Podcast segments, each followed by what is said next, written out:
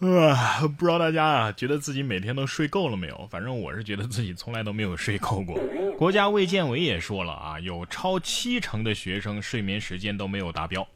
二十九号，国家卫健委举办了一个新闻发布会，介绍了二零一八年儿童青少年近视调查结果。据介绍啊，监测发现中国学生近视相关危害因素是广泛存在，比如说。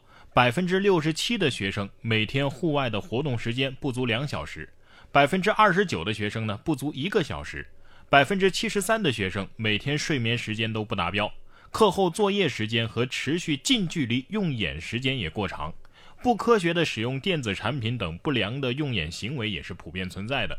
以上这些因素啊，对近视高发起到了主要作用，这是导致中国儿童青少年近视率居高不下的重要影响因素。其实我觉得不只是学生吧，咱们上班的人睡眠也不足，对吧？对呀。哎呀，可是睡眠达标了，可能考试就达不了标了。我们工作的人睡眠达标了，也许工资就不达标了。哎，只有大学里边，我觉得有一大群超标的啊！你看他们平时也不打游戏啊，也不喜欢出去玩，唯一的爱好就是睡觉，是吧？为什么我这么了解呢？因为我大学的时候就是这么一个人。不过现在这个季节啊，有的朋友睡不好呢，可能还有一个原因，那就是蚊子特别讨厌啊。每到你一关灯的时候，你就听到嗡嗡，讨厌死了。特别是在天气炎热的时候啊，这种嗡嗡声啊，更加的令人烦躁。这还是其次啊，重要的是蚊子带有动物或者是其他人的病毒啊，在吸血的时候呢，会形成交叉感染。大家在生活当中有这样的体验啊，就是自己的住的地方啊，房子越低层，蚊子就越多。这是为什么呢？其实啊，每种可以飞的昆虫飞到一定的高度啊，就不会再飞了。蚊子也是一样的。那么买房子究竟要买到几楼才没有蚊子呢？大家都想知道，这蚊子一般都可以飞多高啊？最近呢，就有专家研究之后表示，蚊子只能飞十五米左右，也就是六层楼的高度。可是大家很多住在六层楼以上的，甚至住二十多楼的，家里还是有蚊子呀？这是为什么呢？我觉得答案也很简单，蚊子也不傻。它一次性可以飞到六楼嘛？它飞到六楼的时候可以歇歇脚，然后下一次再往上飞呀，是吧？再说了，现在的蚊子也不是那么笨了啊，已经有蚊子会坐电梯了吧？而且有的蚊子直接是从二十楼开始滋生的，压根儿就不用飞呀。你知道这些害虫啊最擅长藏在家里的哪个角落了，是吧？下面这位呢也是一个藏东西的高手，说最危险的地方就是最安全的地方吗？男子将偷来的手机藏在交警队。四月六号，云南昌宁警方接到报警，说田园镇电信大楼一楼的店铺啊有手机被盗了。警方调查之后发现，当天上午，一名男子独自来到电信大厦某某通讯店，声称要分期付款购买一部手机。在咨询的过程当中啊，他趁营业员不备，顺手将一部手机给盗走，并且呢，将盗窃来的手机迅速的藏匿于交通警察大队城区中队院内的花坛当中。目前，当事嫌疑人聂某啊已经被警方刑事拘留，案件呢正在进一步的办理当中。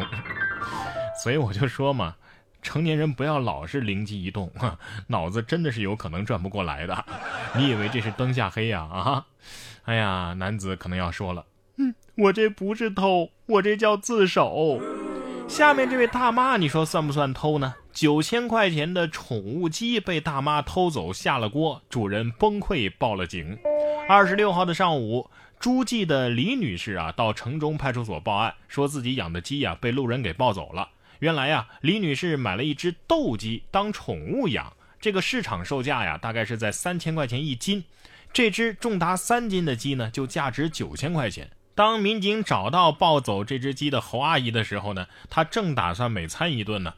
李女士看到自己的宠物鸡成了一个褪毛的死鸡，一度是情绪失控啊。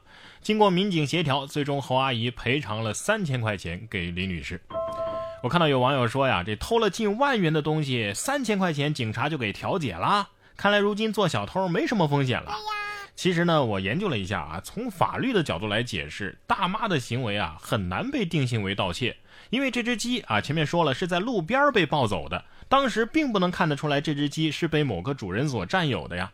而且呢，大妈对鸡的处理来看啊，明显是不知道这只鸡的价值的，所以他不像大妈知道，哎，这只鸡值九千块钱，我要把它偷走然后卖钱啊，并不是这样的，所以他没有犯罪的故意。所以很难说大妈要必须负刑事责任啊，只能走民事。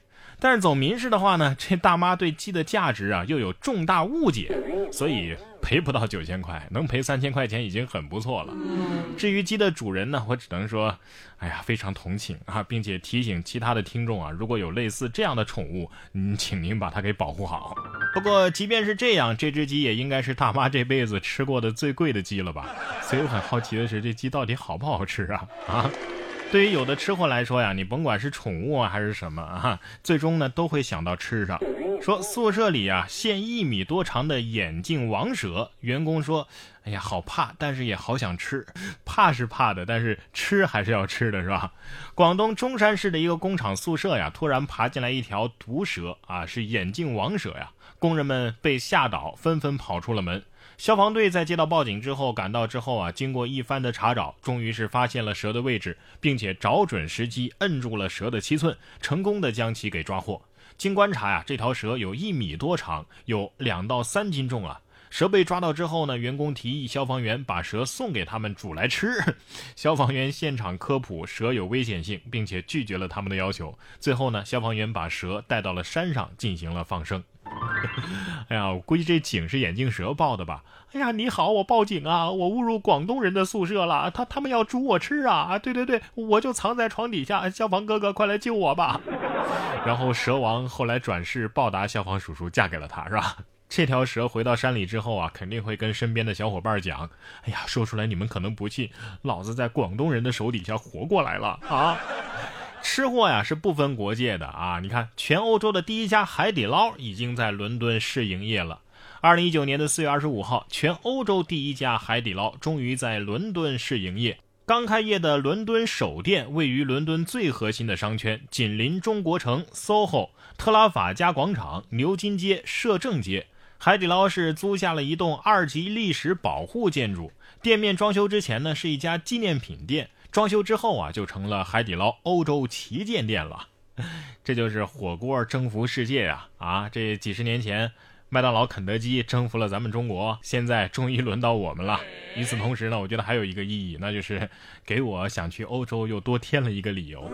不过看看自己的银行卡余额呀，再多的理由又有什么用呢？有时候真的是羡慕那些有钱人呐，动不动就搞个几个亿啊！你像几年前董明珠不就跟雷军打了一个十个亿的赌吗？哎，现在这个十亿赌局啊，他正式获胜了。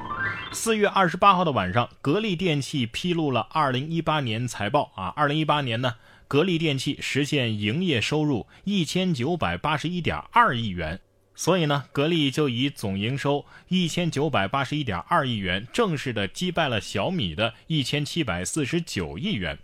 董明珠正式赢得与雷军五年前定下的十亿赌约。那是在二零一三年的十二月，雷军和董明珠打赌啊，说五年之内呢，如果小米的营业额能够击败格力的话，那么董明珠啊就输雷军一块钱。当时董明珠就霸气十足的说：“一块钱有什么好赌的？要赌就赌十个亿。”哦，喂，幺幺零吗？有人大额赌博啊？哎，对了，请问报警之后有奖励吗？呃，不要太多啊，给我赌资的百分之一就行了。